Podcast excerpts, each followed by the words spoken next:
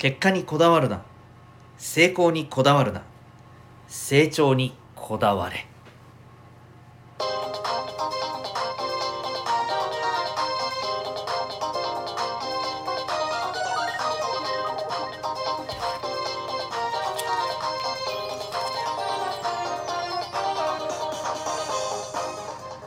皆さん日々行動してますか？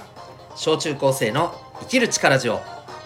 ホームルームのお時間でございます。ナビゲーターは親子の学びとキャリアのコーチデトさんです。小中高生のオンライン教室みんなで自主学も運営しております。この番組では小中高生の皆さんに勉強や将来人間関係などの悩み解決に役立つ情報や日常がちょっぴり楽しくなるエピソードをシェアしております。また10年後社会に出るのが楽しみになる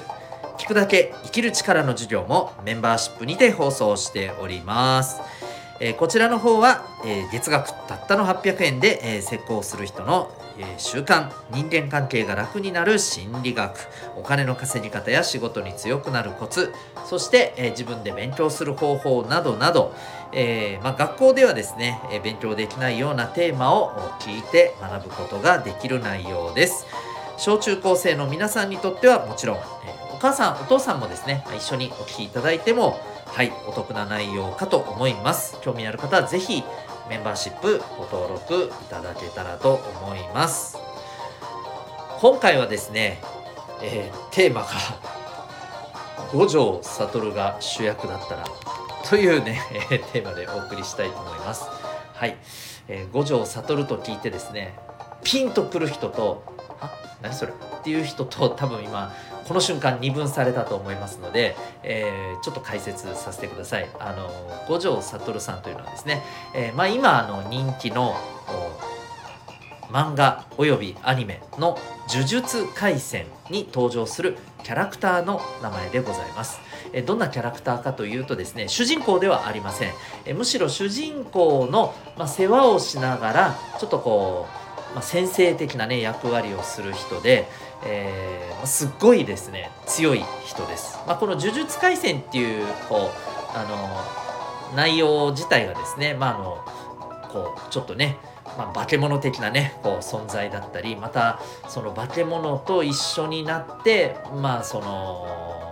あまり、まあ、人間界に対してよろしくないことをですね 考えている。なんだこの紹介は。あの、まあ、そうそういう要は悪い存在と戦う、えー、呪術っていうね特別な力を使って戦う、まあ、バトルものなんですよ。で、まあ、そのこう主人公たちのこの呪術使いの、まあ、先生的な立場なんですね。この五条悟というキャラクターがですね、まあ、でめちゃくちゃ強い。めちゃくちゃ強いんです。でしかもこうなんていうか超自信家、うん、ななんだろうこうあのー、戦うっていうところにおいて、まあ、この人に、弱点はあるのかと、まあ、欠点あるのかと、はい、そんな感じのね、まあ、あの割と完全無欠系のキャラっていう、まあ、イメージでございます。でですね、まあ、今日はその 五条悟が主役だったらっていうねあのテーマなんですけど何が言いたいかというとですね要するにこうそんな、まあ、五条悟という超強力なねキャラクターの人が、まあ、この人主役じゃないわけですけどもしこの人が主役でですね何の問題もなくどんな困難ももうあの鼻歌混じりで乗り越え乗り越えていくでもないね鼻歌混じりで「はいそれがどうしたんですか?」っていうふうにしてこう対処していくようなお話って皆さんどうですか？面白いですかね？っていう話です。あのまあ面白いっていう人もいるかもしれませんけどね正直な話主人公がですね何の葛藤もなく何の苦しみもなくただただ淡々と、えー、物事に対処していくだけの話ってはっきり言って何も面白くないんじゃないのって僕は思うんですよ。はい、ごめんなさい五条悟ファンの皆さん申し訳ないです。一応謝っておきます。はい、えー、そういうことなんですよね。つまりえー、失敗を経て成長していく過程っていうのがやっぱりこう面白いわけで、え、これは人生も一緒だとやっぱ思うんですよね。いろんな困難があってでもまあまあいろんな困難ってみんな出くわすじゃないですか困難のないその生活とか人生って多分ないと思うんですよね今まで皆さんね十何年の人生っていうところをね一生懸命こうやってきたと思うんですけど何かしらの困難だったり挫折だったりね大変さだったりそういうことをこう味わってきてるわけじゃないですか。ですよね。うん、まあまあもしかしたら、まあ、今のところそんな全くないよ順調だよっていう方もいらっしゃるかもしれませんけど大なり小なりそういう経験はあると思うんですよ。それをどう感じるかの違いであってですね。うん、だか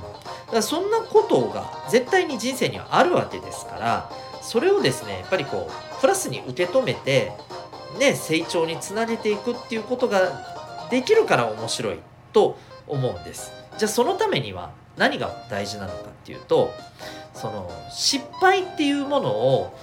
やっぱりこうただの失敗ただのマイナスの経験えー、というふうにも生かしあと生かしてないよね、えー、というふうに捉えてしまうのはもったいないよねっていうことです。まあ、これはあのこれまでのこのラジオでの放送で僕はもう何度となく話をしてきた、ね、えことではあるんですけれども本当そこだと思いますし、え、じゃあとはいえですよ、うん、どうじゃあそのうまくいかなかったり失敗した経験をどうじゃあ生かしたらいいのかが分かんないよと。いう方もねもちろんいらっしゃると思います。それについて今日は少しねお話ししていこうと思うんですけれど、えーと、まずですね、えー、どんな、まあ、失敗だったかっていうのにもよるんですけれども失敗っていうものをですねもう少し細かく見ていったらいいと思うんですよ。具体的にはどの部分でどうなったから失敗だったのか。反対の方から見ればそこがどういうふうになってれば、えー、うまくいったのか。じゃあ、えー、そのポイントをですね改善するためには、えどんなふうに、えー、次備えていけばいいのか。もしかしたら、えーと、もうあのやり方自体を変えた方がいいのかとかですね、うん、あると思うんですよ。例えばその単純な話部活の大会の試合で、えー、例えばあの負けてしまった時に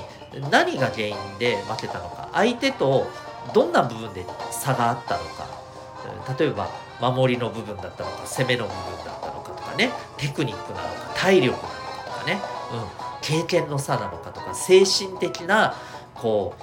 う何て言うのかなあの緊張感であまりあの実力を発揮で出すできなかったことが問題だったのかとかいろいろあるわけじゃないですか。こういうのを一個一個分解して見ていった時にいくつかこれじゃないかなっていうのが見つかると思うんですよね。でそれが見つかったらじゃあ次にそれに対して、えー、一個一個でいいと思うんですよ。一気にやろうとすると大変かもしれないですけど一つ一つできできそうなところからどういうふうにじゃあ手を打てばこれ改善できそうかなと。でもしもそれが思いつけなかったら聞きゃいいんですよ。それできてる人っているわけですから聞けばいいと思います。もう本当にあの身近で、えー、そういったあの自分がそのうまくいかなかった原因になっているポイントについて、えー、これをうまくやってそうな人を見つけて聞けばいいじゃないですか。でえそこからやり方聞いたらそれをまず試してみたらいいです。でそれでうまくいかなかったらまた別のやり方どうかっていうこと別の人に聞くとかネットで調べるとかやることはいっぱいあるはずなんですよやれることは。であとはそれを繰り返してやっていくうちにだんだん分かってくるはずなんです。何が分かってくるかっていうと乗り越える方法これじゃないかなだんだん見えてくるんですよ。あの最初からですね当たりくじを引くっていう風なことを当てにしちゃいけないんですよねそもそもね。うん、なので、えーとこれはもうあの根本的なところを僕今日あの一番大事なポイントを言っちゃうとですね最初からうまくいくっていうこと自体がまずはありえないってことです。だって皆さんいいですか？生まれて一発で歩けるようになりました？いやそんなの覚えてないよね、うん、あの絶対なってないはずなんですよ。転んだり立てなかったり図でってなったりそんなこと繰り返して繰り返して立って歩けるようになってるはずなんですよ。最初からうまく日本語を知ってて話せました？そんなわけないじゃないですか。お母さんお父さんが喋ってることとかを聞いてだんだんだんだん自然に言葉を覚えていって、えー、ちょっとした言葉から1個目の言葉が喋れるようになって2個目の言葉が喋れるようになってそれがだんだんつながっていって話ができるようになってってそういうことですよね。